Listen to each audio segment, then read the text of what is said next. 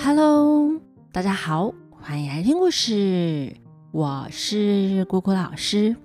果果老师啊，换了工作之后，一直都很忙很忙，但还是努力在继续说故事。那有的小朋友呢，会说：“哎，希望果果老师多讲一些单集的故事。”他很喜欢听短篇故事。只是啊，因为姑姑老师最近故事变少了，小朋友只好勉为其难的开始听《西游记》了。但没想到一听就一发不可收拾，加入追故事的行列哦，赞啦！那有些小朋友呢，会希望可以多讲一集《西游记》。还有小朋友留言问姑姑老师，等《西游记》讲完后，可不可以讲苹果树小女巫？之前我们的问卷调查，有小朋友想要听侦探故事。天方夜谭、埃及神话、希腊神话、小飞侠、施工奇案、包青天、红楼梦、哈利波特、魔法故事、科幻类呀、神怪类，或是动物有关的故事。哦，对了，还有花木兰。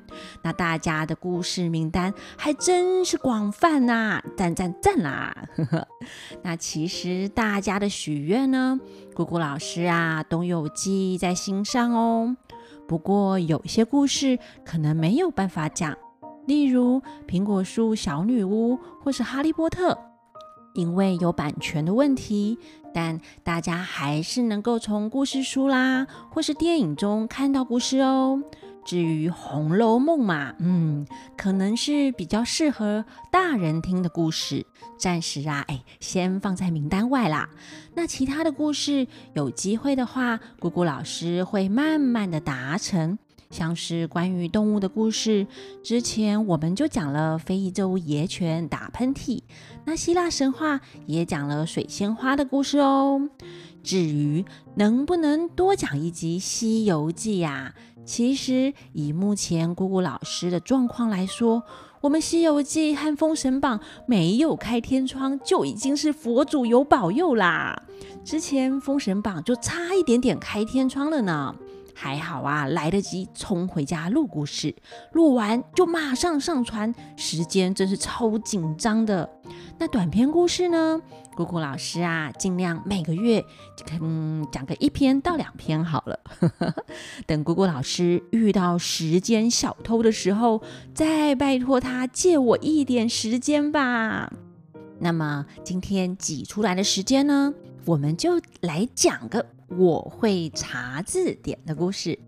那丽丽呀，很喜欢写作文。丽丽把上次和小飞、毛毛以及小贝去调查臭味来源的事写成一篇文章。投稿到学校的学生写作园地，被老师张贴在布告栏上。同学们看了这篇文章，都觉得很有趣。没想到，这个像猪屎般的臭味，居然是由一种植物的花所发出的味道，真是太神奇啦！那小飞、毛毛和小贝看着布告栏上的文章，也觉得很开心哎。因为大家都成了故事里的主角哦，连那一只看似不可靠的乖乖也是重要配角呢。那小飞看着文章，就转头问丽丽：“哎，丽丽呀，文章里有些字我们还没有学过，你怎么会写呢？”丽丽说：“嗯，我平常啊，在生活中看到不认得的字，像是外面的招牌啊，或是商品的标签。”看不懂的时候，我就会去问爸爸或妈妈。后来妈妈她就把她小时候的字典送给我，说以后要是遇到看不懂的字，就可以查字典了。那小飞就问啦：“好，莉莉呀，你会查字典了吗？好厉害呀！我连字典都没有哎。”小贝说：“我家有好几本字典。”但其实我不会用哎，字典都是爸爸妈妈的。不过我也很少看爸爸妈妈查字典，感觉大人好像所有的字都认得了。希望啊，等我长大后也可以认得所有的字呢。那丽丽就有点不好意思的说：“啊，其实我也不太会用啦，妈妈有教过我怎么用。”但我总是翻来翻去找不到的时候，就去向爸爸求救，爸爸就会教我啦。所以呢，爸爸就变成了我的活字典啦，哈哈。那小贝说：“啊，我也想要学怎么查字典哎，还是我们去问问老师，请老师教我们呢？”好啊，好啊，大家异口同声的说。于是他们就去找老师啦。老师听了他们想要学怎么查字典，就笑着说：“这本来就是我们下学期的课要教的。既然现在大家想学，那么等一下上课的时候，老师就来介绍字典这个学习的好帮手给大家好了。”上课后，老师啊，果然就先问大家有用过字典吗？或是有看过字典吗？有些小朋友就举手说有啊，我家里好像有字典哎。那有的小朋友说啊，我不知道什么是字典啊。那老师啊就笑着说，字典呢就是收入字的一本书，遇到不认得的字，翻字典就能找到答案。有一点像是白雪公主故事里皇后的魔镜。魔镜啊，魔镜，请告诉我这个字怎么念。不过呢，魔镜不认识字，他只知道世界上最美丽的女人是谁。但字典却可以告诉我们这个字要怎么念，这个字是什么意思。有些字典呢比较小本。只收录平常容易见到的字，有的字典啊，厚厚的一大本，收录更多的字，包含一些平常我们很少看到的字。除了教我们认识字，还会介绍如何用这个字来造词或造句。老师，老师，丽丽说她只要问她爸爸这个字是什么字，爸爸就会告诉她了。那这样，她爸爸是丽丽的魔镜哎，还是认得字的魔镜哦？小飞说完啊，大家都笑了。那老师也笑着说：“对呀，爸爸妈妈可以当我们的魔镜活字典，但要是爸爸妈妈不在身边的时候，就要靠自己喽。那字典就是我们的最佳帮手。今天就来带大家一起查字典哦。对了，小朋友手边有字典的话，也可以和丽丽他们班一起来查查字典哦。”大家觉得要怎么使用字典呢？老师就问大家啦。老师，老师，我知道，可以一页一页的翻，翻到要找的那个字就好啦。这次啊，换毛毛抢先说。毛毛呢说对了一半，字典啊，的确是要翻到要找的那个字，但一页一页翻的话。万一要找的字在最后一页，不就要翻到手酸才能找到那个字吗？老师啊，笑着说：“啊，老师，老师，我想到啦，字典不是也会有注音的索引吗？我们可以用注音查这个字在哪一页，就可以找到啦。”小贝说：“嗯，小贝说的很好。如果我们已经会念这个字了，可以用注音来查。”但要是这个字我们还不认得，也不会念，那要怎么查起呢？就老师问大家啦。丽丽说：“妈妈说过可以用部首来查，但啊，我嫌麻烦，后来就问爸爸比较快了。”嗯，丽丽说的对。当我们看到不会念、不认识的字，可以用部首当索引来找，这就有一点像是在玩拼字游戏。要拆解这个字，找出它的部首是什么，再来算笔画，就能够找到喽。老师说：“老师，老师，那部首是怎么来的？”老师回答：“部首的概念啊，要从嗯，大约两千年前东汉许慎的《说文解字》说起。他编了一本文字工具书，用五百四十个部首。”收录了九千三百多个字，还有一千多个不同写法的异体字。另外啊，还写了十三万多个字来解说这些字呢。这可是浩大工程哦！哎，小飞呀，不要发呆。小飞被老师点名了，就不好意思的摸摸头，笑着说：“啊，老师啊，我听到这么多的字，就开始脑筋一片空白了，哎，哈哈哈！”大家也就跟着笑了。哦，对了，其实姑姑老师之前有介绍过六书，《说文解字》里头也有针对六书，就是汉字结构的六种原则。象形、指示、会意、形声、专注、假借，有具体说明哦。那我们回到故事，老师呢就笑着对大家说：“今天是要教大家来查字典。刚刚提到会念的字可以用注音来查，看不懂的字啊可以用部首来查。